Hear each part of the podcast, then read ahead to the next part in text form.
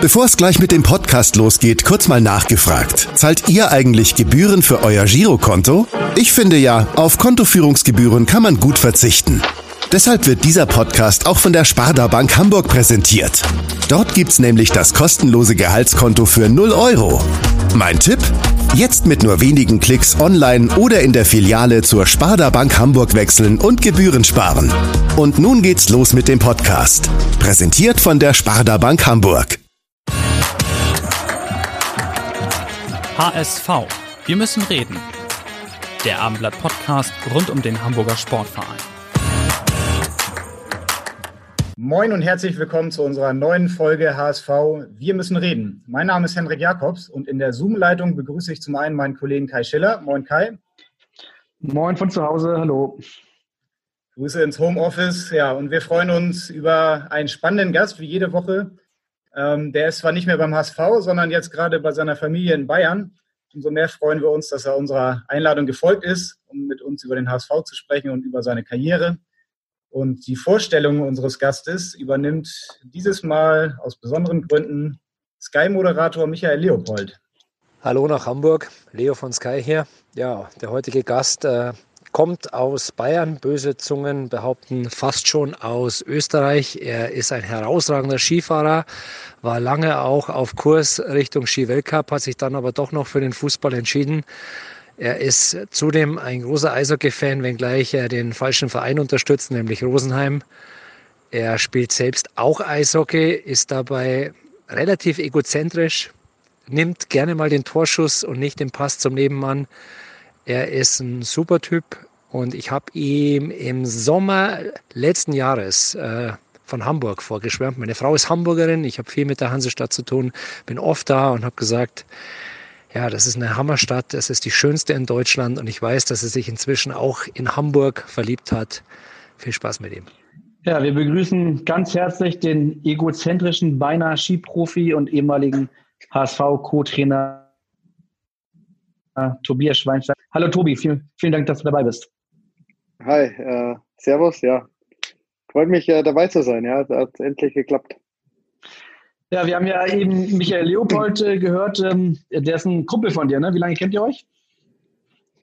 Ähm, ja, wir kennen uns schon ein paar Jahre, jetzt nicht zu lange, aber wir ähm, haben festgestellt, dass wir ja ziemlich gleich denken. Wir sind beides Familienmenschen, beide sehr regional hier verwurzelt. Äh, haben die beiden dieselben Interessen, Fußball ähm, natürlich ähm, allen vorneweg, aber sind auch sehr eishockey-affin beide. Und man muss wirklich sagen, wir sehen uns nicht oft im Jahr, aber die Zeit, die wir haben, äh, lachen wir sehr viel und äh, genießen es wirklich und haben richtig Spaß. Mhm. Er hat gerade gesagt, du hast dich in Hamburg äh, verliebt. Wohnst du eigentlich noch in Hamburg? Hast du noch eine Wohnung oder du bist ja gerade in Bayern bei der Familie? Ähm, hast du deinen Lebensstandort schon wieder gewechselt? Wie sieht's aus? Ja, mein Lebensstandort oder mein Mittelpunkt ist äh, eigentlich immer Rosenheim ge äh, gewesen und wird es auch, äh, denke ich mal, äh, aller Voraussicht nach auch bleiben. Ähm, ich hatte in Hamburg eine kleine Wohnung, ja, die habe ich noch und äh, werden wir sehen, wie es jetzt weitergeht. Ähm, genau, aber ich denke, dass ich die auflösen werde, ja. Ja, ähm, vor einer Woche wurde ja dann sozusagen dein, dein Abschied von dem HSV bekannt. Ähm, wie schwer ist dir das gefallen? Weil ähm, Michael Leopold hat ja gesagt, du hast dich in Hamburg verliebt, aber man hatte auch unabhängig von der Stadt irgendwie schon das Gefühl, dass diese Aufgabe HSV, ähm, dass sie dich gereizt hat, dass sie dir Spaß gebracht hat. Wie schwer hat dir das gefallen, der Abschied? Ähm, ja, wenn man, ich bin bei sowas, äh, Entscheidungen zu treffen, relativ straight. Ähm, versuche da alle Aspekte natürlich zu bedenken, aber ähm, der wichtigste Aspekt ist natürlich die, die Arbeit beim HSV, ähm, die Arbeit, die mich auch ausfüllen muss und ähm, hat jetzt ähm, dann mit dem in den Gesprächen mit Daniel Thune da, leider nicht ähm, den Ausschlag so gegeben, dass ähm, ich hundertprozentig mich in der Rolle wohlgefühlt hätte. Verstehe natürlich auch, äh, wieso Daniel ähm, die Aufgabenverteilung so gewählt hat. Ähm, das ist ganz klar. Äh, würde ich äh, wahrscheinlich eins zu eins genauso machen. Und ähm, dann sind wir zusammen dann auch mit Jonas Bolt zu dem, zu dem Entschluss gekommen, dass ich nicht weiter äh, dem Trainerteam des HSV angehöre. Das heißt, wenn du das so schilderst, ähm, hättest du prinzipiell schon Lust gehabt, beim HSV auch zu bleiben. Das hätte man ja darauf kommen können, dass es vielleicht dann auch mit dem, der Zusammenarbeit mit äh, Dieter Hecking gebunden war. Ähm, du hast gesagt, die Rolle war jetzt nicht so ganz passend für dich. Ähm, war das jetzt auch diese Rolle, die der HSV jetzt mit Hannes Dreves besetzt hat, dann einen Übergangstrainer zu finden, der sich dann auch ähm, ja, viel um den Nachwuchs, um die U21 kümmert und da ja, diese Bindung zum, zu den Profis herstellt? War das die Rolle, die jetzt nicht ganz für dich so gepasst hat? Ja, genau. Ähm, das ist ähm, ähnlich, ja. Die, ich denke, die Rollenbeschreibung äh, wird, wird dieselbe sein. Ähm, ich habe mich da eigentlich äh, jetzt nicht für, für meinen nächsten Schritt meiner Karriere ähm, gesehen. Ähm, und ich bin halt dann auch äh, offen und ehrlich, wenn ich dann äh, mich nicht hundertprozentig in der Rolle sehe oder, oder wiederfühle, dass ich jetzt, ähm, so sehr ich den, den HSV ins Herz geschlossen habe, so, so sehr ich ähm, Hamburg ins Herz geschlossen habe, weiß ich, dass das ähm, auf, auf Dauer und ein Jahr ist dann schon äh, ziemlich lang ähm, für beide Seiten dann keinen Sinn macht. Da bin ich äh, ja auf der einen Linie ähm, ehrlich zu mir selber, aber auch versucht dann ehrlich gegenüber dem Verein zu sein. Ähm, und ähm, genau, ich glaube, dass der die Entscheidung dann für mich äh, richtig war, auch, ähm, auch ähm, in der Konsequenz dann auch. Aber äh, ich glaube, die, die Kills zu, zu treffen, A, für, für mich persönlich dann, äh, mein, meinen Entwicklungsweg äh, weiterzugehen, aber auch ähm, für den HSV. Wie ist denn die Entscheidung gereift sozusagen? Hattest du dich dann nochmal mit Daniel Thun getroffen und habt ihr über alles gesprochen oder habt ihr einfach einmal telefoniert und war dann relativ schnell klar, dass du vielleicht ja auch den nächsten Step, was du gerade gesagt hast, in deiner Trainerkarriere machen möchtest? Ähm, oder war es ein langer Entscheidungsprozess? Ähm, nee, wir haben, äh, ich war ja die letzten Wochen sehr viel unterwegs ähm, wegen Fußballlehrerlehrgang.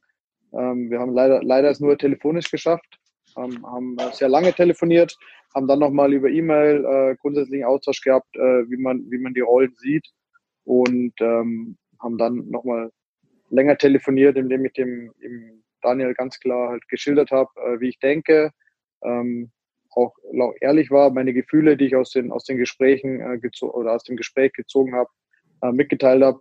Und ich glaube, das ist ähm, das Wichtigste, dass man, dass man ehrlich da äh, miteinander, miteinander umgeht. Ich glaube, ich war ganz froh auch um das, um das Feedback, um, um die Antwort, ähm, dass ich sie so ehrlich auch äh, wiedergegeben habe, weil da kann man am meisten daraus lernen. Ähm, und ähm, ja, so lief das ab. Ähm, das, die Entscheidungsfindung hat schon ein paar Tage gedauert, äh, obwohl ich dann schon oft äh, im ersten Gespräch ähm, Gefühle rausziehe. Mein Bauchgefühl mich meistens dann auch in meinem Ent, äh, Entschluss dann auch bestätigt. Mhm. Gab es dann auch einen Teil dieses Bauchgefühls, das gesagt hat, dieser neue Weg, den der HSV jetzt einschlägt, mit äh, dem Fokus auf Entwicklung und junge Spieler, der hätte mich schon gereizt, äh, da ein Teil dieses neuen Weges zu sein? Klar, definitiv. Ähm, wer mich kennt, weiß, dass ich sehr gerne mit jungen Spielern arbeite, ähm, dass ich das bei Bayern München drei Jahre gemacht habe, dass ich ähm, diesen ja, Entwicklungstrainer nennt jetzt der HSV, diesen Übergangstrainer, dieses, ich kenne es äh, aus anderen Sportarten, das heißt Development Coaching, ähm, dass ich da einer, einer der ersten war in Deutschland, der versucht hat, das irgendwo auch mal ja, äh, in den Verein reinzubringen. Jetzt haben äh, andere Vereine schon übernommen. Ähm, in anderen Sportarten ist es gang und gäbe. Ähm, hätte, mich, hätte mich sehr gereizt, nur in der Gesamtkonstellation und jetzt, ähm, wo ich mich auch jetzt äh, das nächste Jahr gesehen habe, wäre das ähm, nicht die Aufgabe gewesen, die ich persönlich dann ausführen möchte. Ähm, der Weg, den HSV einschlägt, äh, aufgrund der Gesamtkonstellation, ähm, Corona-Krise, ähm, sehr gute Nachwuchsakademie, sehr gute Trainingsmöglichkeiten, ähm, auch gute Spieler, die wir letztes Jahr zum Beispiel auch äh, ausgeliehen hatten, ähm, die vielleicht jetzt den nächsten Step gehen können. Ähm, Spieler, die schon da sind, die ähm, vielleicht jetzt auch mehr Spielzeit kriegen können, den, den finde ich super den Weg und der hätte mich definitiv interessiert. Ja. Also für die, für die kommende Saison, so klingt es zumindest, ähm, siehst du auf jeden Fall nicht schwarz, was den HSV betrifft. Wie würdest du jetzt die letzte Saison, um das einmal am Anfang abzuarbeiten, die letzte Saison ähm, einordnen? Ihr habt euch natürlich was anderes vorgenommen, wolltet, wolltet aufsteigen, das hat jetzt leider nicht geklappt. Ähm, wie sieht dein Fazit aus? Wirst du trotzdem was für dich, was Positives daraus ziehen, auch in der Zusammenarbeit mit Dieter Hacking? Ja, für mich äh, kann ich extrem viel Positives rausziehen. Das war auch ähm, einer der Gründe, warum ich den Schritt äh, von einem Cheftrainerposten wieder zurück in den Co-Trainerposten gemacht habe, weil ich einfach ähm, sehen wollte, wie, wie arbeitet ein erfahrener Trainer in so einem großen Verein, wie ähm, geht er mit einem großen Staff um, mit, äh, mit, mit Spielern, die teilweise schon Bundesliga gespielt haben. Ähm, wie führt er oder wie ist die Kommunikation mit einem Aufsichtsrat, mit einem Sportvorstand, Sportdirektor? ähm, natürlich auch in, in Hamburg die Medien, ähm, die großen, eine große Rolle spielen. Ähm, das waren alles Punkte, die ich wahrscheinlich so nah ähm, in fünf, sechs Vereinen in Deutschland hätte lernen können. Und das war eine Riesenchance, ähm, das auch aufzusaugen. Und äh, das war super. Dann äh, natürlich ähm, die Aufgabenbereiche, die mir die Hacking äh, übergeben hat, äh, die, ich, die ich machen konnte. Ähm, das war alles ähm, alles gut, da konnte ich äh, viel rausziehen. Nichtsdestotrotz bleibt im Ende immer hängen, auch äh, wenn nicht jeder anspricht, bleibt leider dieser vierte Platz hängen, ähm, der nach außen hin ähm, für alle sichtbar ist. Das, was ich mitnehmen konnte, glaube ich, ist äh, unbezahlbar. Und ähm, deswegen war das für mich auf der einen Seite ein Jahr, was ähm, mit einer extremen Enttäuschung äh, geendet hat, aber auf der anderen Seite ein Jahr, aus dem ich brutal viel ziehen kann, hoffentlich für meine restliche Karriere.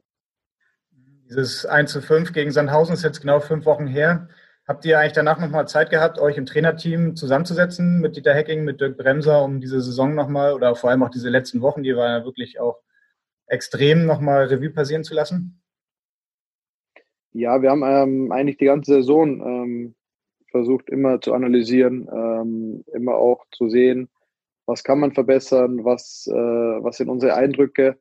Ich glaube, das Spiel gegen Sandhausen, ähm, im Endeffekt, klar, ist es auch wieder das Spiel, das hängen bleibt bei jedem, aber im Endeffekt ist das nicht das Spiel, in dem wir, in dem wir den Aufstieg verspielt haben.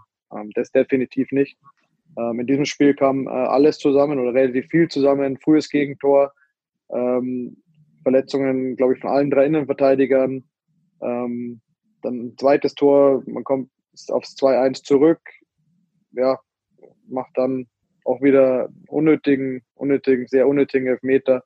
Wobei man schon sagen muss, da haben wir am Ende da zu der Situation haben wir schon mit Adrian Fein und Stefan Ambrosius in der Innenverteidigung gespielt. Ähm, und Josh Wagnermann, dem 19-jährigen Spieler, und da läuft dann der Fehler. Also da kam, da kam viel zusammen. Das, das Spiel analysiere ich gar nicht so groß, weil ähm, da war das war dann im Endeffekt, da kam alles zusammen. Ähm, was wir groß analysieren haben, oder das war aber auch die ganze Saison schon so, waren ähm, die Sachen, ähm, die uns schlussendlich auf die Füße gefallen sind. Das waren aber Sachen, die wir schon teilweise im August, September, Oktober gesehen haben, ähm, die wir aber im Winter einfach nicht regeln konnten, weil es der Markt nicht hergab. Und ähm, wir haben schon, glaube ich, im September oder wir, die Deckingen immer nach außen dann gesprochen, dass wir eine, eine, gute Mannschaft haben, aber keine sehr gute. Und für eine sehr gute Mannschaft ähm, haben uns einfach in gewissen Bereichen Qualität gefehlt. Die, die konnten wir nicht auffangen. Ähm, und ähm, an dem sind wir schlussendlich gescheitert. Und äh, Qualität ist für mich, wenn mich jemand fragt, an was lag, dann lag es, äh, sage ich immer, an Qualität, weil wenn du Vierter wirst, äh, ist es nicht das oder das oder das, äh, warum du Vierter wirst, sondern ist ähm, in vielen Sachen Qualität, ob es jetzt ähm, was das eigene Torverteidigen angeht, was vielleicht ähm, Führungsqualität angeht, was vielleicht aber auch äh, von uns äh, das Coaching angeht. Deswegen, du wirst nicht äh, nach 34 Spielen, wirst du nicht aus irgendeinem Grund Vierter, sondern du wirst wahrscheinlich aus einer Summe an Gründen nur Vierter.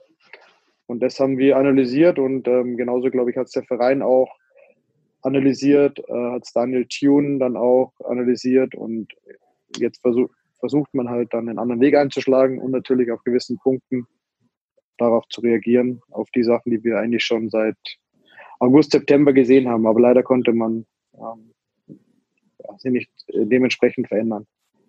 Wobei ihr ja eigentlich im Winter dann doch, äh, könnte man schon sagen, ziemlich stark nachgebessert habt. Ihr habt drei Leihspieler geholt, alle drei aus der Bundesliga. Vor allen Dingen Joel Poyampalo ist auch direkt äh, durchaus eingeschlagen. Neun Treffer hat er jetzt, glaube ich, äh, am Ende erzielt. Ähm, Jordan Bayer von Gladbach, äh, Schaub aus Köln ist halt leider nicht so wirklich aufgegangen, aber richtig nachgelegt hattet ihr ja eigentlich nochmal. Ja, aber das, ähm, ich glaube, ihr wisst alle, was äh, unser Hauptaugenmerk war im Winter. Und ähm, das, das haben wir, haben wir leider nicht gekriegt. Und ähm, auch wenn ich sage, äh, dann, äh, dass wir diese, diese Führungsachse über das ganze Jahr sich leider nicht gebildet hat, ähm, die auch mal, wenn es nicht so gut läuft, ähm, dann was auffängt. Ähm, das, das kannst du im Winter, ähm, dass der Transfermarkt einfach ähm, keinen Verein gibt, Führungsspieler her. So, also dieser, dieser, ähm, wie sagt man, ja, dieses, äh, jetzt fällt mir das Wort nicht ein. Ja, wenn du, wenn du filterst, diese Rubrik äh, Führungsspieler kriegst du im Winter halt nicht. Und ähm, das war eigentlich äh, dann, unsere, unsere Mannschaft war das ganze Jahr so. In Sleeve haben wir super performt oder richtig gut performt, hatten aber immer mit Rückschlägen dann äh, zu kämpfen. Und ja, das, das kannst du im Winter nicht auffangen, auch wenn ich äh, dir recht gebe, dass alle drei, drei Spieler im Winter ähm, hohe Qualität mitgebracht haben. Jordan, der mit seinen 19 Jahren hat, ähm, ja, immer Schwankungen hat, riesiges Potenzial hat, leider dann auch mal äh, sich verletzt hat, ähm, längerfristig ausgefallen ist. Äh, Joel, der seine Tore gemacht hat, ja, aber Joel ist auch ein ruhiger Spieler. Ähm, der macht sein mhm. Ding. Äh, der, der trifft die Hütte, wenn er, wenn er in der Box den Ball hat. Und ähm, genau, deswegen ähm, sind das die, die Sachen, die wir ja, eigentlich gesehen haben, aber die du im Winter leider nicht so regieren kannst. Mhm, jetzt hat der HSV ja genau für diese Defizite Klaus Jasula verpflichtet aus Paderborn. Der kann ja genau im defensiven Mittelfeld diese Rolle ausfüllen, die euch da vielleicht gefehlt hat, kann auch in der Innenverteidigung spielen, die hat diese Größe. Ähm, glaubst du aber, dass der HSV da noch ein bisschen mehr von braucht, um, um diese Schwächen, die er in der vergangenen Saison hatte, dann auch um, auszugleichen? Mm, ja, ich denke, aufgrund der Verletzungsproblematik oder das, ist ja auch wieder auch medial ähm, kolportiert, brauchst, wirst du auf alle Fälle in der Innenverteidigung nochmal einen Spieler holen. Ähm, ja, und äh, alles weitere, glaube ich, wird dann äh, der Daniel Thun mit Michael Mutzel besprechen. Da bin ich dann jetzt auch zu weit weg, um die die Vorstellung ähm, von Daniels äh, Fußball oder von Daniels HSV-Fußball, die ja nicht unbedingt zwangsläufig dieselbe sein muss von äh, Daniel Thuns äh, VfL Osnabrück-Fußball. Äh, Deswegen ähm, werden sie da sicherlich auch was tun, aber man hat gesehen, dass mit Klaus Jasula der erste Transfer dann äh, schon in die Richtung geht. Dieter Hecking hat ja dann relativ zeitnah nach dem Saisonfinale ähm, zusammen mit Jonas Bold entschieden, dass man sich da auf, in der Hinsicht trennen würde. Bei dir und bei äh, Dirk Bremser hat es noch ein, ein, bisschen länger gedauert. Hast du noch mal jetzt Kontakt auch mit Dieter Hacking und hast darüber gesprochen ähm, und dich ausgetauscht, was er meint? Oder muss man so eine Entscheidung dann ganz alleine treffen? Nee, die Entscheidung, ähm, die muss Dieter Hacking ganz alleine treffen. Ähm, Dieter hat Nee, ich, mein, ich meinte, ich meinte deine, was deine äh, äh, Ach so, meine persönliche, nee, da bin ich, ähm, da bin ich eigentlich schon so, dass ich solche Sachen für mich selber entscheide, weil ich schlussendlich ähm, im Endeffekt ja dann der in Anführungsstrichen Leidtragende bin, ähm, weil ich dann schauen muss, wo es weitergeht. ähm, so, so, Entscheidungen treffe ich, treffe ich alleine, ähm, habe sie aber Dieter und Dirk ähm, auch relativ zeitnah dann schon mitgeteilt, weil wir einfach gute Freunde geworden sind. Ähm, ich glaube, das kann man aus der Zeit mitnehmen, dass ich mit Dieter und Dirk wirklich zwei, zwei neue, gute Freunde ähm, gefunden habe. Und ähm, das ist auch immer ganz gut. Es ist im Fußballbusiness auch nicht allzu, allzu häufig so, dass man äh, viele Freunde findet, mit denen auch man danach oder oft privat telefonieren kann, über verschiedene Themen sich austauscht. Ähm, dafür ist das Geschäft leider ja, zu zäh teilweise. Du mit Dieter Hecking privat ab und zu nochmal unterwegs warst, dafür haben wir auch einen Beweis. Wann hat es eigentlich bei dir Klick gemacht, Tobi, dass du so ein guter Marathonläufer geworden bist, dass die Alsterrunde für dich überhaupt kein Hindernis mehr, war, Hindernis mehr war am Ende? Das würde mich schon interessieren, weil ähm, das sah auch dann von der ganzen Körperform recht ansprechend aus am Ende in Hamburg. Ja, Dieter Hecking äh, war offenbar mit dir häufiger um die Alster unterwegs und hat dich wohl eher meistens von hinten gesehen, oder? Ich muss ja wirklich dazu sagen, dass ich mit Dieter nur im Volkspark gelaufen bin. Ähm, okay. Nicht, nicht, äh, öffentlichkeitswirksam um die Alster. Ähm, ansonsten, ja, ich bin während Corona, als ich zu Hause war, war für mich auch ungewohnt. Ähm, drei, vier Wochen jeden Tag zu Hause und äh, der Kleine auch äh, unter vollem Beschuss zu stehen vom Kleinen, äh, bin ich immer eine Stunde zum Lauf gegangen, hier schon in Rosenheim. Habe das dann eigentlich recht fleißig, mehr mit Jonas Bolt gemacht, das war eher mein Tempo. Ähm, aber leider muss ich dazu sagen, dass ich am Ende der Saison auch schludrig geworden bin und jetzt gar nicht laufe und die, äh, wie er das sagt, äh, die gute Figur auch ein bisschen der Grillfigur gewichen ist in den letzten Tagen. das gehört im Sommer dazu. Ähm, Dieter Hecking ist dann, ähm, weiß ich nicht, zwei Wochen nach seiner Entscheidung, äh, Hamburg zu verlassen, hat er jetzt äh, in Nürnberg als Sportvorstand unterschrieben. Hat dich das äh, überrascht oder überhaupt nicht, weil er hat ja uns schon once in a while mal angedeutet, dass er sich diese neue Aufgabe als Manager durchaus vorstellen könnte? Nee, überrascht hat es mich nicht, äh, weil wir, ja, wir haben ja gefühlt, waren wir jeden Tag äh, zusammen oder essen, Kaffee trinken, Trainingsgelände. Wir, wir reden ja nicht nur dann ähm, über taktische Sachen, technische Sachen, über Sachen, die jetzt beim HSV passieren. Man redet ja auch so ein bisschen, ah, wie ist es in der Karriere? Bei mir war es zum Beispiel so, als ich äh, mit äh, Michael Leopold hat es ja erwähnt, war ja ein ganz guter Skifahrer, mich mit 20 entschieden habe, nicht mehr Ski zu fahren, ähm, obwohl ich damals auf der Junioren-Weltmeisterschaft war, äh, dreimal deutsche Junioren Vizemeister war, war für mich die Entscheidung so ein bisschen, oh, 20 ist so ein Alter, da könntest du nochmal dein Abitur noch machen und vielleicht könntest du noch mal ein bisschen Fußball spielen. Man muss dazu sagen, ich habe damals aber äh, davor vier Jahre fast gar nicht Fußball gespielt. Also ich hatte meinen Pass in der untersten Liga bei meinem Heimatverein liegen. Ähm, aber das war so, okay, 20 ist so ein Alter, kannst dein Abitur noch machen. Das war eigentlich mein Hauptgrund, warum ich im Skifahren aufgehört habe. Ähm, habe dann festgestellt, dass mit 33 Fußball aufhören und Trainer anfangen auch ein ganz cooles Alter ist. Und wir haben für mich war Dieter mit 55 ist auch ein Alter, wo du sagst, ah, du kannst schon noch fünf, sechs Jahre Trainer sein, aber vielleicht eine andere Position bist du noch jung genug, um die Erfahrungen da zusammen, da dich reinzufuchsen und das vielleicht nochmal zehn Jahre zu machen, zwölf Jahre zu machen. Das war schon äh, was wir, was wir oft gesprochen haben. Und ähm, deswegen war es jetzt für mich nicht überraschend, dass er, dass er sowas macht. Ähm, er wird sicherlich auch äh, viel Neues lernen müssten, aber dafür ist 55 noch ein gutes Alter, da kann man noch ein bisschen ja, sich reinfuchsen. Der Hacking hat ja direkt in Nürnberg äh, einen neuen Trainer gesucht und dann auch schnell gefunden. Gab es für dich eigentlich die Möglichkeit, äh, da in Nürnberg vielleicht mit, mitzugehen? Du ähm, hast ja gesagt, du willst auch in der kommenden Saison, du machst deinen Fußballlehrer, aber so wie es klingt, würdest du schon auch nebenbei als Trainer noch weiterarbeiten. Ja, ja, ich werde auf alle Fälle ähm, versuchen, irgendwo weiterzuarbeiten. Entweder ähm, selber als, als Cheftrainer oder halt wahrscheinlicher ähm, während der Fußballlehrerzeit noch als Co-Trainer. Und ähm, mit Dieter, wir telefonieren ja, aber wir haben jetzt noch nicht explizit über, über den ersten FC Nürnberg an sich gesprochen. Okay, du hast gesagt, äh, er ist auf jeden Fall zu einem Freund geworden und äh, genauso wie Dirk Bremser, der auch, äh, ihr drei seid irgendwie Freunde geworden und von Dirk Bremser haben wir dann auch nochmal eine Sprachnachricht für dich. Hallo Tobi, nach ein paar Wochen vermisse ich dich schon sehr und schmerzlich und bin nach wie vor sehr traurig, dass wir unser gemeinsames Saisonziel mit dem HSV nicht erreicht haben. Das enttäuscht mich nach wie vor sehr. Nichtsdestotrotz haben wir in der vergangenen Saison viele schöne Momente auch erlebt und hatten sehr viel Spaß. Und erzähl doch mal den Zuhörern, was wir so alles erlebt haben auf der Soester Kirmes und welche lustigen Sachen da so vorgekommen sind. Und vielleicht kannst du sogar ein paar Takte singen. Also viel Spaß euch. Bis dann. Alles Gute. Ciao. Ja, die Soester Kirmes, die muss ja wirklich legendär gewesen sein damals. äh, gibt ja auch noch Gesangsbeweise aus dieser Nacht, äh, die, glaube ich, man auch schon mal bei YouTube sehen konnte. Ähm, ja, gibt es überhaupt noch Erinnerungen von dir an diese Nacht oder waren die am nächsten Morgen schon alle weg? Ja, ich fand eher der nächste Morgen war schlimmer. Die Nacht war eigentlich ganz okay.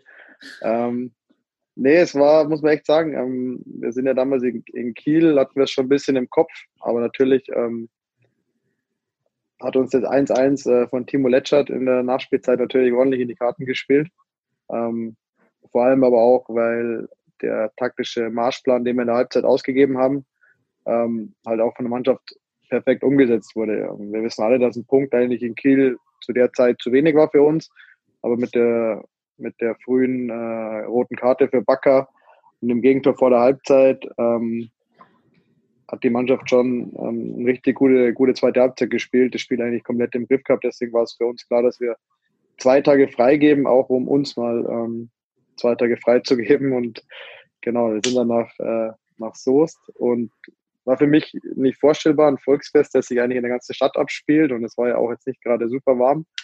Aber im Endeffekt war es ein super Abend. Ähm, wir waren ja da mit dem kompletten Staff dort und hat uns schon nochmal ein bisschen enger zusammengeschweißt und ähm, wir haben auch es geschafft zum Glück, weil der Leonard Kort, unser Teammanager, auch aus Soest ist, dass in jedem Laden, in dem wir einmarschiert sind ähm, und man äh, rennt in richtig viele Läden rein, ähm, die Torhymne vom HSV gespielt wurde und ähm, im Endeffekt, ich glaube, dass wir den ganzen Abend kein anderes Lied gehört haben. Das war wirklich, war wirklich lustig, muss man sagen. Ja. War, war sehr gut. Gut, da kann man nie genug hören. ja. Und nicht nur kein anderes Lied gehört, sondern auch kein anderes Lied gesungen, wenn ich äh, Dirk Bremser richtig verstehe, weil offenbar äh, deine Gesangsqualitäten müssen ja ganz gut gewesen sein an dem Abend. Das kann ich nicht ähm, bestätigen. Dirk Bremser hat auf jeden Fall noch eine zweite Geschichte, an die er dich erinnern will. Ähm, ja, hören ja. wir nochmal rein, was er da gesagt hat. Tobi, mir ist da noch was eingefallen. Was war eigentlich deine schlimmste und enttäuschendste Erfahrung im Wintertrainingslager in Portugal, wo wir allerdings sehr viel Spaß hatten. Ja, das Trainingslager in Lagos, äh, Lagos, sagt der Portugiese, glaube ich. Ähm, was war da los? Eine große Enttäuschung. Ich kann mir vorstellen, dass vielleicht am Trainerstaff, dass da irgendwas, im Staff-Eck, dass da irgendwas passiert ist. Irgendein Tunnel oder eine Niederlage an der Tischtennisplatte. Kann ich mich nicht daran erinnern.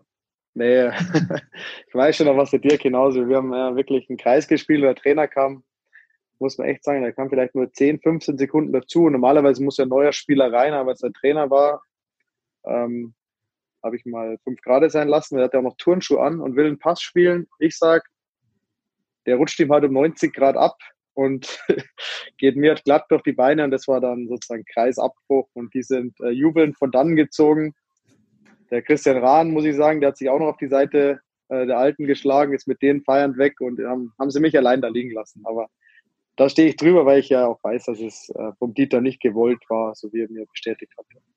Christian hast Rahn hast du gerade angesprochen, der hat ja gerade den Fußballlehrer gemacht, wurde heute auch bekannt gegeben, dass er sie erfolgreich bestanden hat. Habt ihr euch mal ausgetauscht ähm, über den Lehrgang oder hast du dich bei anderen mal informiert? Wie bist du darauf vorbereitet und wann geht es überhaupt los bei dir?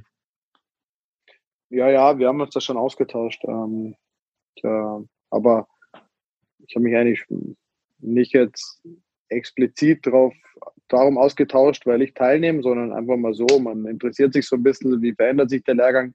Sich über die letzten Jahre auch viel verändert. Jetzt dieses Jahr nochmal ähm, sehr viel dahingegen verändert, ähm, dass die Trainer, die im Amt sind, halt nicht mehr so oft von ihrer Mannschaft weg sind.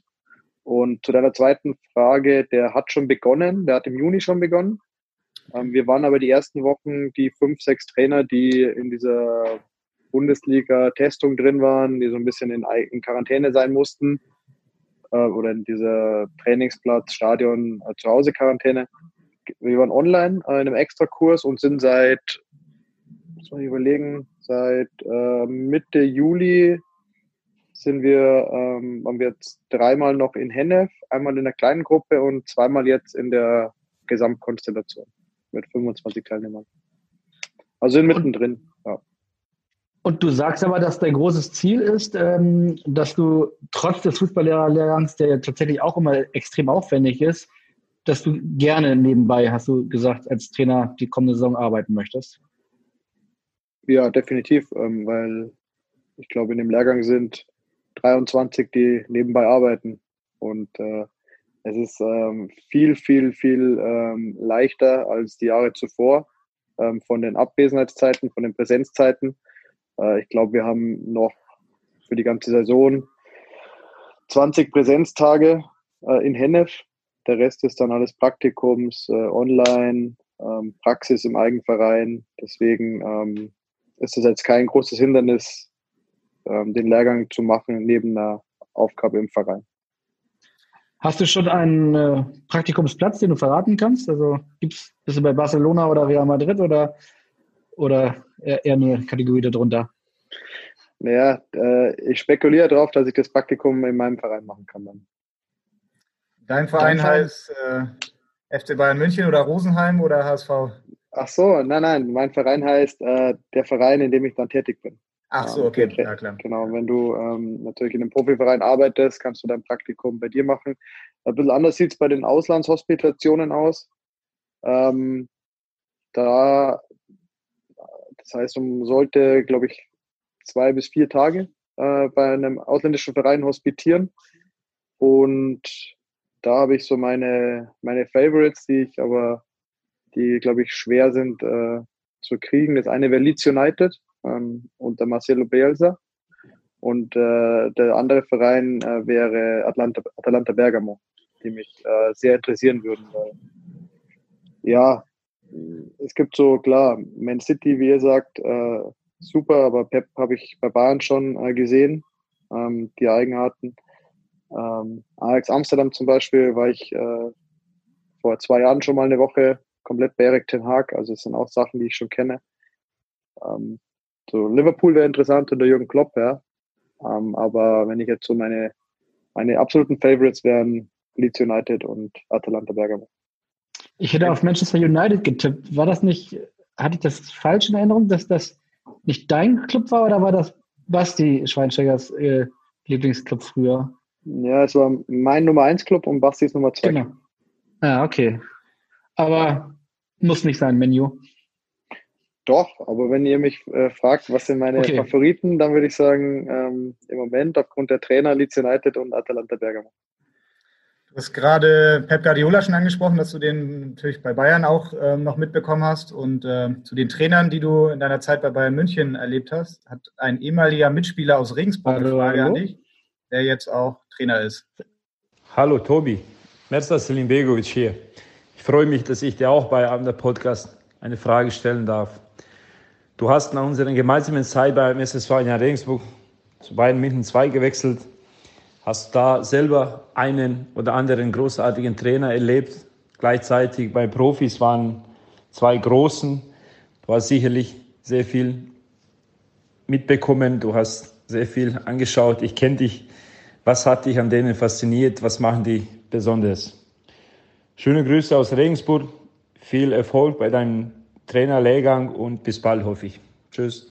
Ja, Merzat Selim Begovic, Trainer bei Jan Regensburg, deinem Ex-Club und äh, frag nach deinen Trainern in deiner Zeit bei Bayern München. Also Guardiola war sicher einer, ne, der, den du beobachten konntest? Ähm, ja, zu meiner Zeit waren Guardiola, Ancelotti und Jupp Heynckes auch? Nee, Jupp war davor, aber hatte schon ein bisschen Einblick auch bei Jupp ähm, und Peter Herrmann. Dann äh, hatte ich ja als Spieler selber Mehmet Scholl und Erik Ten Hag ja genau. Die waren so ähm, am meisten, am meisten mitgenommen, klar von Erik Ten Hage. Er war zwei Jahre mein Trainer, ich war zwei Jahre sein Kapitän. Ähm, er war auch der Trainer, der mir indirekt schon aufgedeckt hat, dass ich selber Trainer werde. Ähm, der mich dann auch so ein bisschen in die Richtung geschubst hat, weil er immer, wenn ich mit Fragen zu ihm kam oder mit Hinweisen, er immer gesagt hat zu mir in seinem holländischen, nein, Tobi, du darfst nicht denken wie ein Trainer, du bist noch Spieler. Und irgendwann hat er zu mir gesagt, äh, weißt du was, wenn du immer denkst wie ein Trainer, dann frag mal, ob du die U15 trainieren darfst. Und dann, äh, dadurch bin ich so ein bisschen auf den, auf den Pfad gekommen, dass ich überhaupt Trainer sein könnte. Das wäre nie mein Hauptziel gewesen oder mein, das, wo ich mich gesehen habe, aber da ging mir dann ein paar Lichter auf und war, glaube ich, der Stoß in die richtige Richtung. Nee, er war, er war top. Also er hat wirklich Sachen bis ins Detail erklärt, verständlich gemacht, ähm, verschiedenen Medien gearbeitet, um jeden Spieler auch irgendwo zu treffen, weil nicht jeder ist für eine Taktiktafel affin, nicht jeder ist für eine Videoanalyse affin, nicht jeder kann das umsetzen. Ähm, hat äh, Zahlenkombinationen reingebracht, äh, Maßstäbe, es war wirklich, war wirklich top und wir haben unter ihm immer ewig lang trainiert, also bestimmt oft zwei, zweieinhalb Stunden. Und dann haben die anderen immer gesagt, ja, das gibt's nicht. Warum trainiert die U23 so lang? Und die Profis, die trainieren immer nur eineinhalb Stunden. Dann habe ich immer gesagt, ja, wir trainieren dasselbe, nur unsere kapieren es halt nicht. Und dann dauert es halt, bis es drin ist. Und es war, es war Wahnsinn. Auch so ähm, allein einfache Passübungen, mit wel wie du den Mitspieler anspielst, ja? wie du dich positionierst. Ähm, das war das war richtig gut und deswegen ähm, hat mich jetzt auch nicht gewundert, dass er, dass er den Schritt macht und auch mit Ajax dann im letzten Jahr eine super Rolle gespielt hat in der Champions League. Ähm, dieses Jahr leider nur sehr, sehr unglücklich in der Gruppenphase ausgeschieden ist. Ähm, ja, wirklich, wirklich guter Trainer und das Lustige, der hat mich eigentlich gestern erst angerufen, also der wird sich heute auch noch melden. Und gestern war ich ja mitten in der Geburtstagsparty von meinen Kindern, hat er gleich gesagt, ah nein, nein, nein, ich verstehe das, da hast du keine Zeit, ich rufe dich morgen an. Und auch wirklich ähm, ein Trainer, mit dem ich immer noch im Austausch bin, mit dem ich mich super verstehe, der sich immer meldet, wenn er in Skiurlaub fährt und ähm, bei mir daheim vorbeifährt. Das ist, ähm, ist schon immer, ist schon schön, wenn man dann immer noch so gute Kontakte zueinander. Der Name wurde ja auch beim FC Bayern München gehandelt, als, äh, glaube ich, nach Nico Kovac Nachfolger gesucht wurde. Dein Name wurde zuletzt auch gehandelt beim FC Bayern München für die zweite Mannschaft. Wäre das so ein Ziel für dich, irgendwann mal wieder für die Bayern zu arbeiten? Könntest du dir das vorstellen?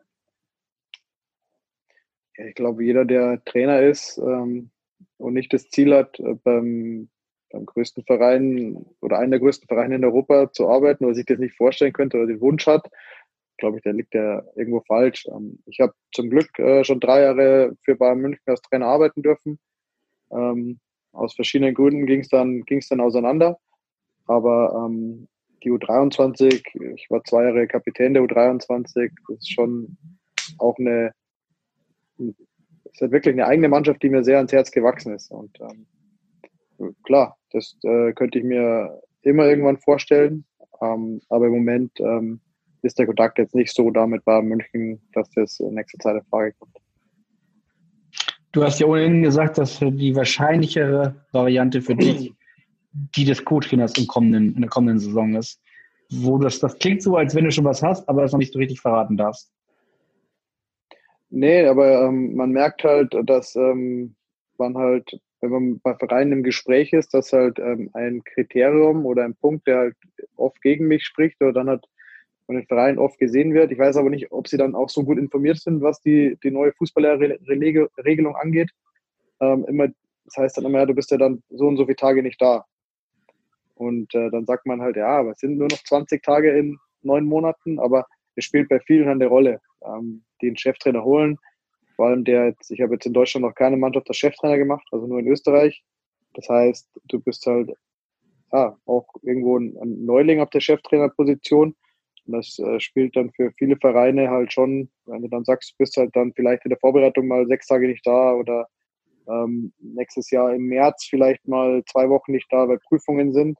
Das ist dann für viele Vereine schon ein Ausschlusskriterium. Deswegen glaube ich, dass ähm, es wahrscheinlicher eine Co-Trainerstelle wird. Wie sieht es denn eigentlich mit deinem Bruder Bastian aus? Ich habe äh, jetzt nicht alles gelesen, aber will der eigentlich auch mal Trainer werden? Habt ihr euch da mal abgestimmt? Vielleicht sogar ein Trainer-Duo zu sein? Kann ich mir im Moment nicht vorstellen. Also nicht das, nicht das Trainer-Duo, aber ähm, dass er wieder tagtäglich irgendwo bei einem Verein arbeitet. Ihr habt ja einen guten Draht, du hast eben gesagt, dass ihr, dass du gestern den Geburtstag deiner Kinder, also dein, dein Nestkindes gefeiert hast. Ähm, warst ja auch gestern Geburtstag. Ähm, wie, wie wurde das gefeiert? Per Telefon einmal gratuliert oder ist der auch zufälligerweise gerade in Rosenheim? Hätte ich wirklich aufgrund der Vorbereitungen für den Kindergeburtstag fast vergessen. nee, äh, nee, Spaß beiseite. Ähm, das war, was haben wir gemacht? Ähm, ja, eigentlich das, was wir seit Jahren das meiste machen, ist FaceTime. Also das Medium nutzen wir sehr oft. Wir hatten da so einen kleinen Familienchat und allen geht's gut, alle sind fit. Alle hatten gestern gutes Wetter, deswegen war es ein rundum guter, guter Tag. Dann schalten wir doch Bastian Schweinsteiger auch mal in unseren Chat. Hi Tobi, selbstverständlich habe ich auch eine Frage für dich, wo ich wirklich bis heute noch nicht eine Antwort dafür habe, wie das passieren konnte. Da gab es ja mal dieses Skirennen, das wir hatten in der Jugend. Und dann bist du in den Ziel angekommen und bist wirklich hast nur noch so drei, vier, fünf Tore, glaube ich, vor dir gehabt. Und das wäre mit Abstand die beste Zeit gewesen von allen. Aber auf einmal, aus nichts, bist du am letzten Tor vorbeigefahren. Und keiner wusste, wie das passieren konnte.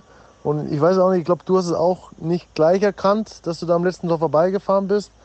Aber meine Frage an dich ist jetzt, Wie, wie konnte das passieren? Also was hast du da gesehen oder beziehungsweise nicht gesehen? Vielleicht kannst du das mal allen erklären. Ansonsten wünsche ich ganz liebe Grüße und bis bald. Mach's gut. Ciao. Du hast schon ein bisschen gelacht. Äh, offenbar erinnerst du dich noch an die Geschichte. Äh, wen hast du da gesehen? War da ein junges Mädel auf der Fahrbahn in der Ziellinie oder äh, was ist passiert? Ja, das war, ähm, das war, ich war 14, also natürlich das Alter, ja, man ist richtig cool, man macht nicht immer alles, was die anderen machen. Ich war zu der Zeitpunkt wirklich, wie er sagt, ähm, immer der Schnellste und hatte ein, einer meiner besten Kumpels damals, ähm, mein Zimmerkollege, der war auch so, wir waren beide so, ja, Skater und immer coole Musik und dann beim Skifahren früher haben wir halt eigentlich immer sechs, sieben Athleten mit einem Trainer den Lauf besichtigt und ich und er, wir waren halt cooler als alle anderen und ich in dem Bewusstsein, ja, du bist sowieso der Schnellste. Wir sind halt vor der Gruppe runter, alles so zack, zack, zack, Kopfhörer im Ohr drin, den Lauf nur so locker angeschaut und mit dem Skifahren ist so, auf Top-Niveau gehst du den Lauf durch äh, in, deinem, in deinem Kopf und kannst den eigentlich bis auf die Sekunde genau gleich schnell runterfahren in deinem Kopf, wie du dann im Rennen brauchst. Und das habe ich ja erst später gemerkt, dass das ganz wichtig ist. Diese mentale Schulung. Ich dachte halt, okay, schaust dir an, äh, merkst du zwei, drei Passagen und dann hoch. Ja gut, Rennen, fahr ins Ziel, war, wie der Basti sagt, dann wirklich weit, weit vorne und schwing so ab und fahr so durch, durch den Zaun und andere Leute interessieren einen ja nicht und fahr so hin und fahr zu meiner Mom und denk mir so, ey, bist eh der Coolste, so abgehakt und die so, sag mal, was ist mit dir los? Du fährst einfach am letzten Tor vorbei. Ich so, wie am letzten Tor vorbei? Nee, ich bin der Beste, bla bla bla. Ja, dann eine Nummer spät, ich schaue hoch, eine Startnummer hinter mir hatte mein bester Kumpel, der fährt auch runter und der brettert halt auch glockenfrei an diesem letzten Tor vorbei. Also wirklich auch zwei Meter genau, da waren zwei Spuren, unsere beiden Spuren schwingt auch ab und wir, er, er dasselbe, er hat das auch nicht im Kopf. Und dann, genau, dann wurden wir beide leider disqualifiziert. Äh, was war uns äh, eine Lehre. Vor allem mir. Also es war wirklich dann ähm, kein Larifari mehr ab da. Wird man mit Sicherheit noch von seinem Bruder einige Jahre lang aufgezogen mit dieser Geschichte. Ja, ich, ich kann mich nicht daran erinnern, ob er dann vielleicht deswegen irgendwie das Rennen gewonnen hat, weil ähm, er war dann meistens so der zweit-, dritt-, viertschnellste. Vielleicht war er da in dem Rennen gerade der zweitschnellste und hat deswegen gewonnen. Wahrscheinlich hat er sich deswegen so gemerkt. Aber oder halt, weil als wir zu Hause waren, das wahrscheinlich schon noch ein paar Tage Thema war, wie man äh, so leichtfertig ein gutes Rennen wegschmeißen kann. Seinen Geburtstag äh, habt ihr jetzt gestern nur bei FaceTime gefeiert, aber ihr wart letzte Woche zusammen ein paar Tage im Urlaub, ne, auf Malle? Mit Freunden? Nee. Genau, ja. Also ihr habt schon noch ein sehr gutes Verhältnis, ne? ihr macht viel miteinander. Ähm, gibt ja Brüder, die verstehen sich nicht so gut, bei euch ist das ganz anders, oder? Ja, nee, wir haben ein super Verhältnis. Ähm, das einzige Problem ist halt, dass wir uns halt nie sehen. Ähm, das ist äh, wirklich, oder vor allem auch unsere Kinder sich selten sehen.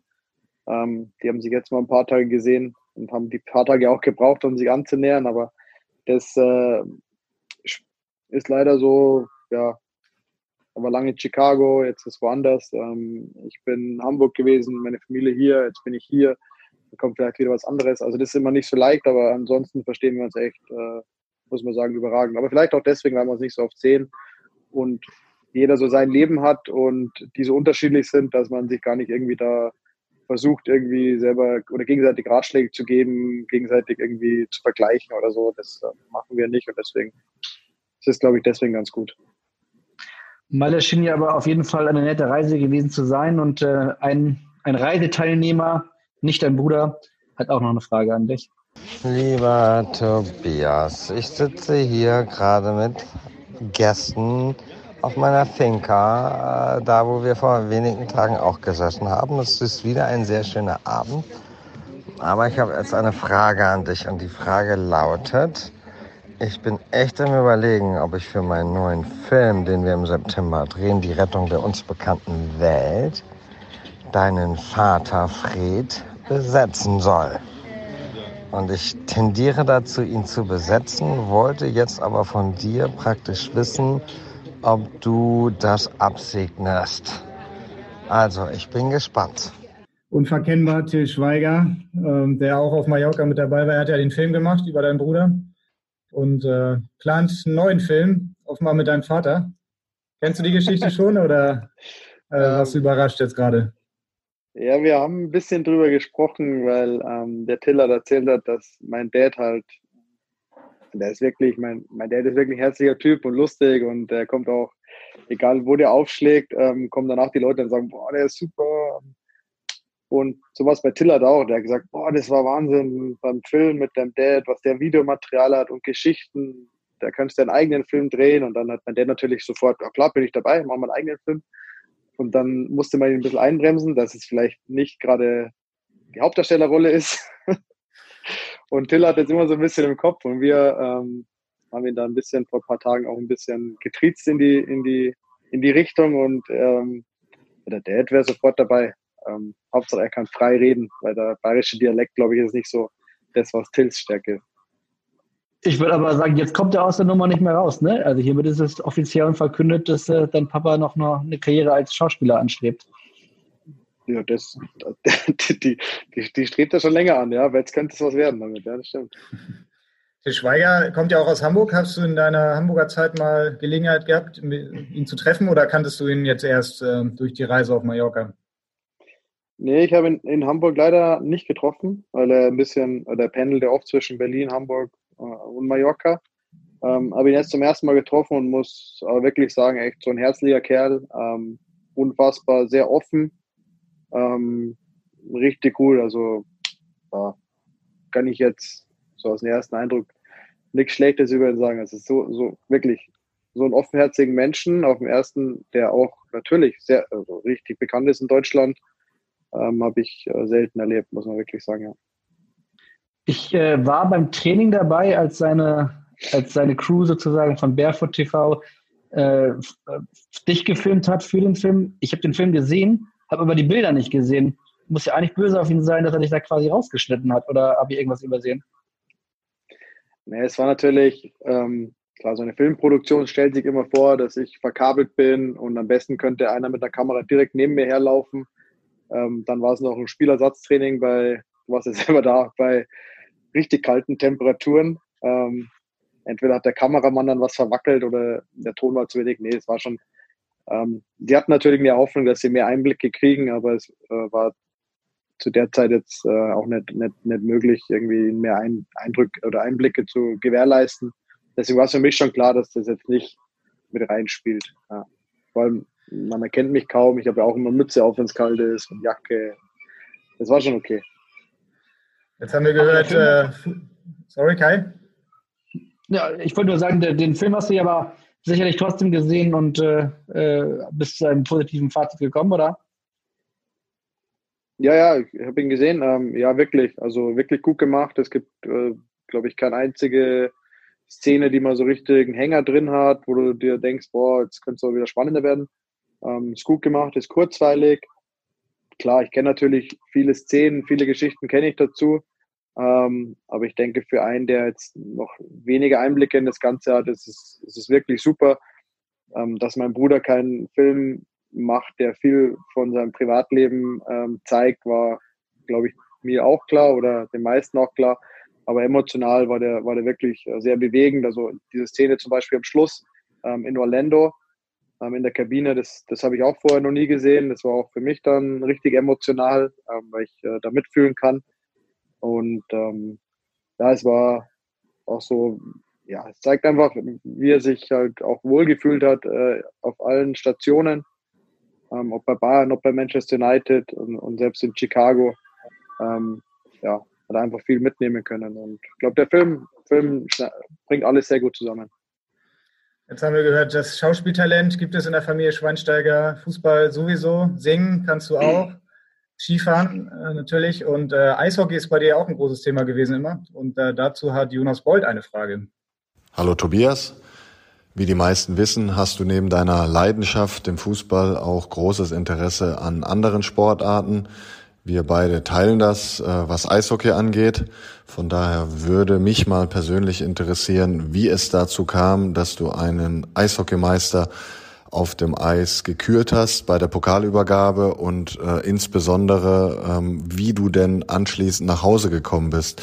Weil äh, darüber gibt es meiner Meinung nach verschiedene Aussagen und das ist äh, bis heute für mich noch nicht richtig geklärt worden. Viel Spaß. Okay, wir haben keine Ahnung, was er meint, aber du kennst die Geschichte und kannst sie uns gerne erzählen. Ja, die Geschichte muss ich ein bisschen ausholen. Ähm, einer meiner besten Kumpels ist äh, Manager bei Red Bull München. Jetzt ist er, ähm, ich weiß gar nicht, wie die genaue Bezeichnung heißt, er ist zuständig für eigentlich komplett alles äh, Eishockey bei Red Bull. Er hat früher den EAC halt in der zweiten Liga übernommen, ist mit denen aufgestiegen, hat die vor der Insolvenz gerettet, hat dann geschafft, dass Red Bull in München einsteigt und das Eishockey in München halt nochmal auf ein anderes Level gehoben wird. Und als es dann zum ersten Mal in die Finals geschafft haben gegen Wolfsburg. Und es stand, glaube ich, 3-0, also drei, drei, Spiel, äh, drei Siege für München, 0 für Wolfsburg, haben die auswärts in Wolfsburg gespielt. Und sie hätten mit dem vierten Sieger das erste Mal deutscher Meister sein können. Und dann sagt er so zwei Tage vorher zu mir, du, äh, ich habe dich bei der DL angegeben. Dann sage ich, wie, als was? Sagt er, ja, als äh, für die Medaillenübergabe auf dem Eis. Und ich so, hä, wie? Dann, ja, doch. Jemand dachte, da gibt es keinen besseren und dann nicht so. Ja? Weil also man muss sagen, ich war zu der Zeit viel in der Kabine mit dabei, mit vielen Spielern befreundet. In München ist so im Eisstadion, da, da gehe ich halt vorm Spiel in die Kabine, nach dem Spiel in die Kabine, kann mich da relativ frei bewegen. Und dann, ich so, ja gut, aber wann ist der? Sagt, äh, ich wusste, dass es Freitag ist und er hat es mir, glaube ich, Mittwoch gesagt.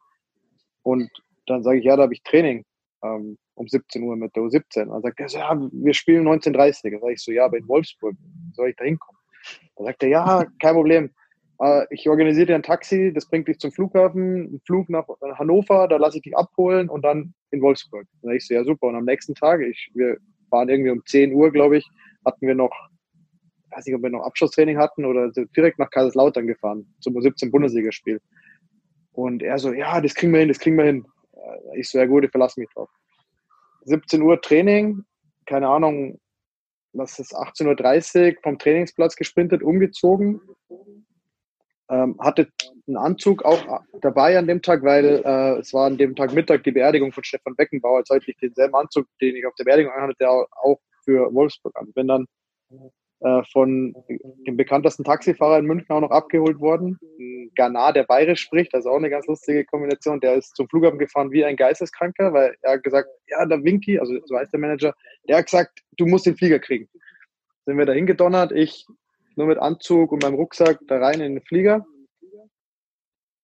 und nach äh, Hannover geflogen. Lande in Hannover und es steht, ich glaube, 3-2 für Wolfsburg nach dem zweiten, dritten, nee, nach dem, nach dem ersten Drittel. 3-2 für Wolfsburg. Und ich sage so, ja gut, jetzt wenn die verlieren, dann bin ich hier umsonst hochgeflogen, weil gibt es ja wieder äh, Spiel 5 am Sonntag in München.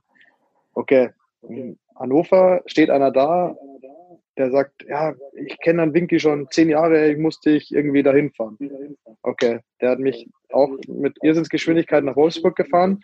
Dann war ich ähm, in der zweiten Drittelpause in Wolfsburg und es stand zum Glück 3-3. Also München hat es 3-3 gemacht. Ja, und dann war ich da halt äh, im Stadion und dann ähm, alle so, ja, was machst denn du hier und so? Ich so, ja, ich. Der hat mich hier für die Medaillenübergabe, ja, aber du, warum kommst du erst so spät? Er hat denen alles erzählt. Gut, hat München wirklich dann äh, 5-3 gewonnen in Wolfsburg und dann durfte ich am Eis halt äh, der Mannschaft, in der auch viele Freunde von mir gespielt haben, die Medaillen überreichen. Es war eine Riesenparty. Äh, sehr viel Bier bei den Spielern, bei mir natürlich nicht, weil ich musste am nächsten Tag arbeiten. Ähm, vielleicht habe ich ein Bier getrunken und angestoßen, aber dann waren wir halt in der Kabine und jetzt geht es darum, ähm, was Jonas wollte, wie ich heimgekommen bin. Das war die, die Spieler, ich kenne auch ein paar Spieler, die wollten unbedingt halt oben bleiben, die Nacht feiern in Braunschweig, da war das Mannschaftshotel und am nächsten Tag mit dem Charter heimfliegen, weil die halt immer mit dem Charter fliegen und wussten halt, es geht auch. Da habe ich zum Manager gesagt, du, kein Problem, ich fahre mit den beiden Betreuern, die das Material heimbringen, über Nacht heim in so einem Materialbus. Und der sagt so, nein, nein, du fährst mit uns mit. Dann sage ich, aber ich kann nicht am nächsten Tag fliegen, weil da bin ich zu spät in München. Dann nimmt er einen Stuhl, steigt auf den Stuhl und sagt so, Männer, kurz Ruhe, kurz Ruhe zur Mannschaft. Und die Mannschaft hat wirklich eineinhalb Stunden schon voll im Feiern. Halten kurz inne, die Musik geht aus und er sagt so, es tut mir so leid. Ich habe alles probiert, aber es gibt keinen Charterflieger morgen nach München. wir müssen die Nacht mit dem Bus heimfahren. Und die Spieler so, oh, nee, nee, nee. Und dann, aber dann aufgrund des Alkoholpegels war es ihnen auch egal. Also sind wir, die, wir sind von Wolfsburg, bin ich im Mannschaftsbus dann ins Hotel nach Braunschweig, haben da alle ihre Zimmer leer geräumt.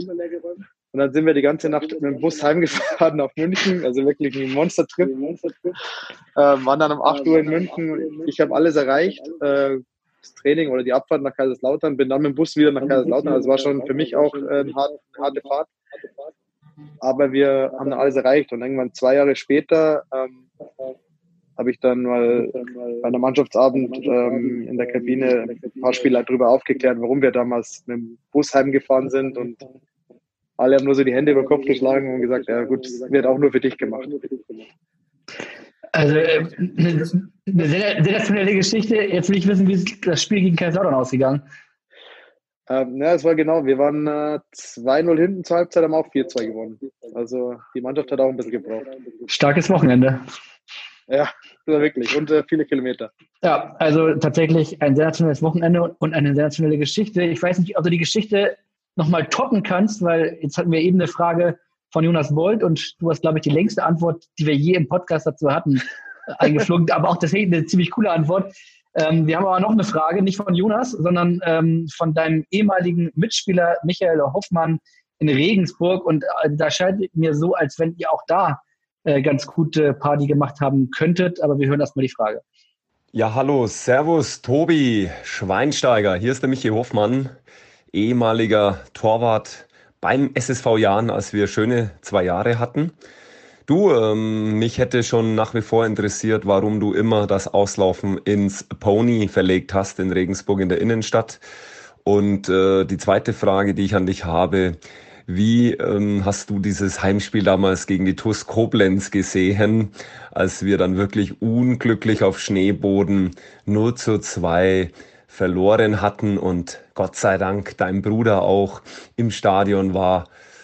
Ja, dieser Abend legendär. Auch du hast wieder gezeigt, als Capitano nicht nur auf dem Platz, sondern auch abseits immer ein Vorbild, immer vorneweg. Tobi, mach's gut, mach den Fußballlehrer und du weißt, ein Torwartrenner mit Qualität, der sitzt in Feisten City, nearly Munich. da kriegt man schon gute Laune, wenn man nur die Stimme hört. Äh, du ja auch. Da waren jetzt äh, zwei Fragen dabei. Das erste war das Auslaufen in Regensburg, genau, was hat es damit auf sich? Ja, das ist natürlich jetzt so, wenn man die ganzen Geschichten hört, meint man, dass ich nur äh, Gaudi mache. Ja. Aber man muss wirklich sagen, dass ich halt, ja, einfach Fußball spielen macht oder Trainer sein macht mir so viel Spaß und ich verbinde es auch mit, mit vielen lustigen Sachen. Und ähm, ich glaube, man muss immer genau wissen, wann man konzentriert arbeitet und wann man auch Spaß hat bei der Arbeit oder nach der Arbeit.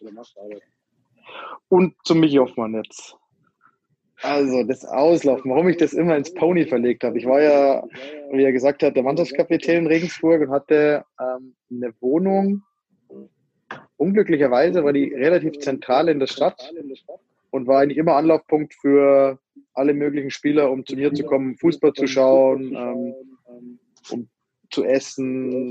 Also Regensburg ist eine kleine Stadt mit vielen Gassen und vielen ähm, Restaurants oder To-Go-Restaurants und alle haben gefühlt, waren bei mir immer sechs, sieben Leute in so einer 50 Quadratmeter Wohnung und haben Fußball geschaut und Musik gehört.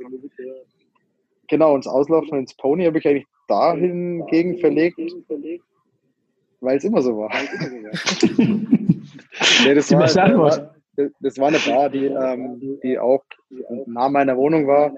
Und man wusste immer in Regensburg, wenn du in das oder das oder das Lokal rein triffst, äh, gehst, du triffst Spieler. Teilweise sogar auch Trainer, aber meistens Spieler.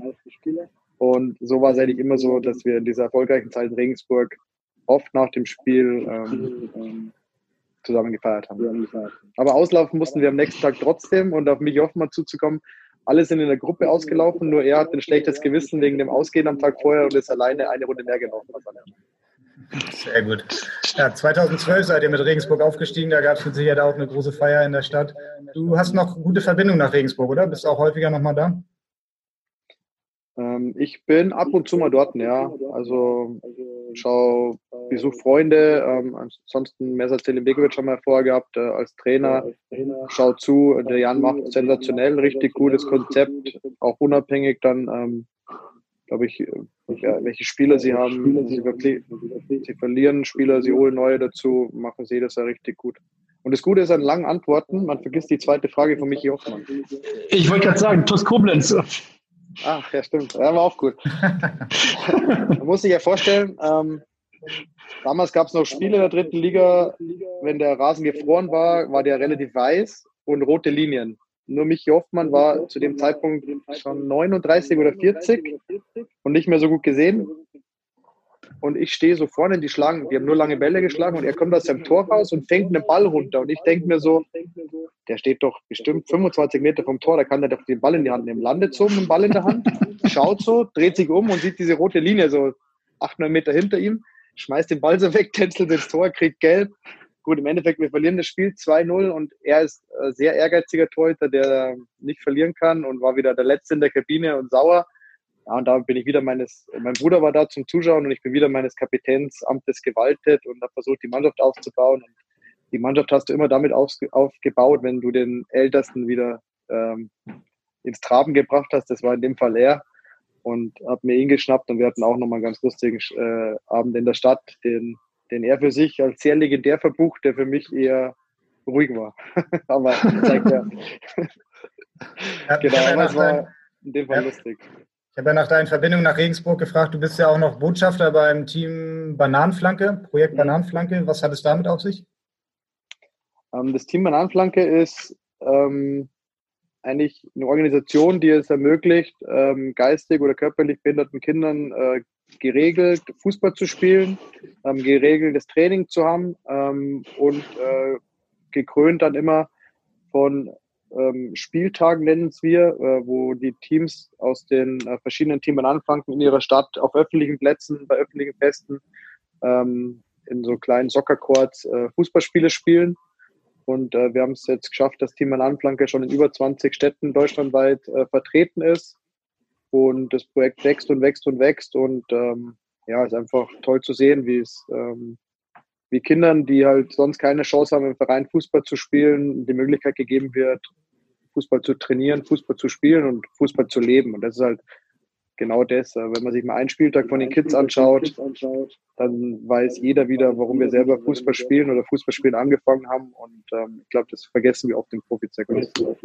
Mhm. Und einer der Initiatoren, Ben Rücker, der hat uns auch noch eine Frage an dich geschickt. Servus Tobi, hier ist der Ben äh, vom Team Bananenflanke.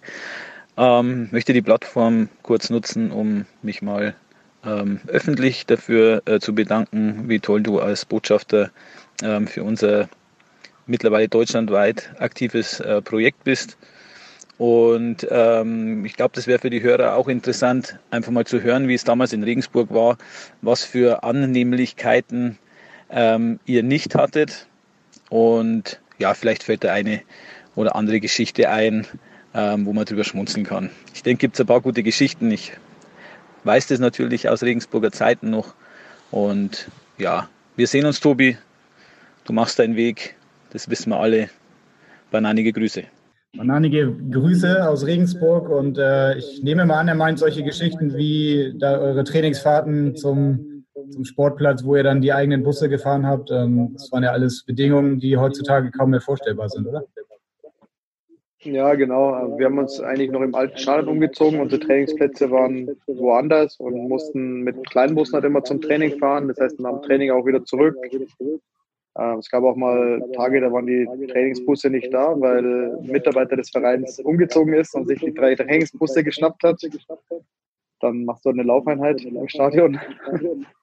Oder ähm, war auch kurz vor meiner Zeit, als mal der Strom abgedreht wurde oder das kalte Wasser in den Duschen. Ähm, also war wirklich, in der Regensburger Zeit waren, waren viele Hindernisse da, aber es hat uns einfach zusammengeschweißt und genauso ähm, wie es im Team Bananenflanke äh, ist, wenn du ähm, oder wenn nicht alles gerade läuft im Leben, sondern vieles krumm läuft, deswegen auch die Banane bei Bananenflanke, dann ähm, ziehst du die Sachen raus, die wichtig sind für dich. Und ähm, das war für uns dann eher das, das Fußballspielen, das, das Zusammensein, ja, den, den Spaß am Fußball zu haben und selbst dadurch waren wir, waren wir auch sehr erfolgreich.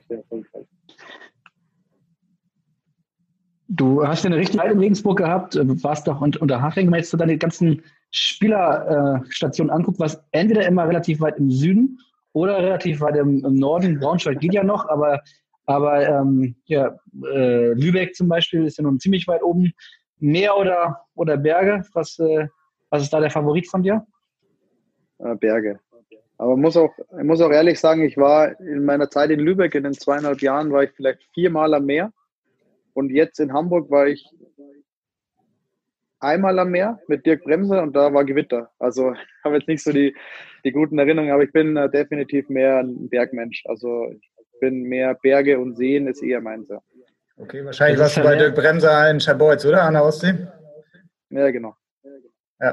Das ist, das ist verwerflich, so selten am Meer zu sein. Ich war gerade gestern mit meinem Sohn am Meer und äh, da muss man eigentlich als Hamburger viel, viel öfter hin. Auf jeden Fall haben wir vom Meer, aus seiner Zeit am Meer sozusagen, auch noch eine Sprachnachricht aus seiner Lübecker Zeit. Hallo Tobias, hier spricht dein Ex-Trainer Uwe Erkenbrecher. Wir hatten ja beide sehr schöne Zeiten beim VfB Lübeck, die nun endlich wieder in der dritten Liga sind.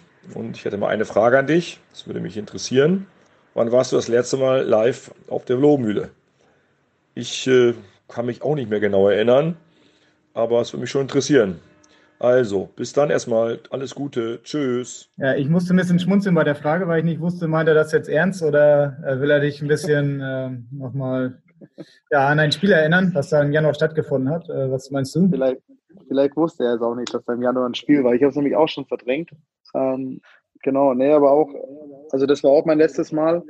Und zuvor war ich, glaube ich, wirklich das letzte Mal auch, dass ich, als ich 2000, äh, im Dezember 2007 dort gespielt habe. Ja. Also lange her, wenn wir mal das, das 2 zu 5 äh, im Januar ausklammern. Genau. Ähm, er hat ja selber gesagt, Lübeck ist äh, glücklicherweise aus Nordsicht äh, wieder in die dritte Liga aufgestiegen und der Aufstieg ist sozusagen Überleitung eigentlich zu unserer letzten Frage, die wir allen unseren Podcast-Gästen stellen. Auch wenn wir eigentlich mit dir am liebsten noch 38 weitere Sprachnachrichten durcharbeiten wollen würden, aber irgendwann, irgendwann muss mal Schluss sein. Aber ähm, allen Gästen stellen wir eigentlich immer die Frage, haben wir in der vergangenen Saison zumindest gemacht, steigt der HSV aus? Das ist ja nun mal bekanntlicherweise leider nicht äh, wahr geworden. Deswegen jetzt die neue Frage, wann steigt der HSV auf? Ich hoffe so, so, so bald wie möglich. Ähm, ich hoffe am liebsten schon Ende, Ende dieser Saison, so im Sommer 2022. Ja, dann wirst du mit Sicherheit auch nochmal nach Hamburg kommen und äh, ja, vielleicht deine ehemaligen Kollegen besuchen, wenn das klappt. Auf jeden Fall vielen Dank, lieber Tobi, dass äh, ja, du dir die Zeit genommen hast und äh, so ausführlich mit uns gesprochen hast. Grüße nach Rosenheim und äh, ja, noch eine schöne Zeit. Gerne. Macht's gut. Ja, schöne Grüße ja. nach Hamburg. Vielen Dank ja. auf jeden Fall. Hat großen, großen Spaß gebracht und äh, wir werden uns aber nächste Woche dann wieder hören, die, die möchten. Äh, mit der nächsten Folge am kommenden Woche Montag und bei uns in Hamburg sagt man Tschüss und das heißt bei uns auf Wiederhören. Tschüss. Servus. Weitere Podcasts vom Hamburger Abendblatt finden Sie auf abendblatt.de slash podcast.